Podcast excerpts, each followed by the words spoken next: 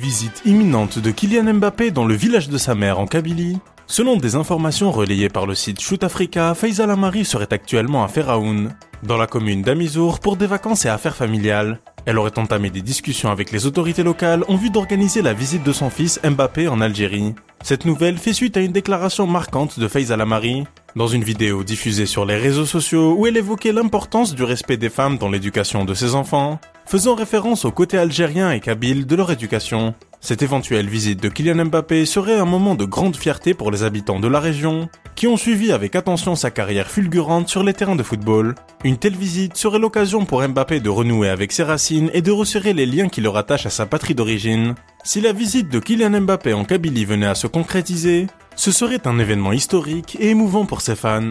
Le jeune prodige du football serait accueilli avec joie et admiration par ceux qui se sont identifiés à lui tout au long de sa carrière.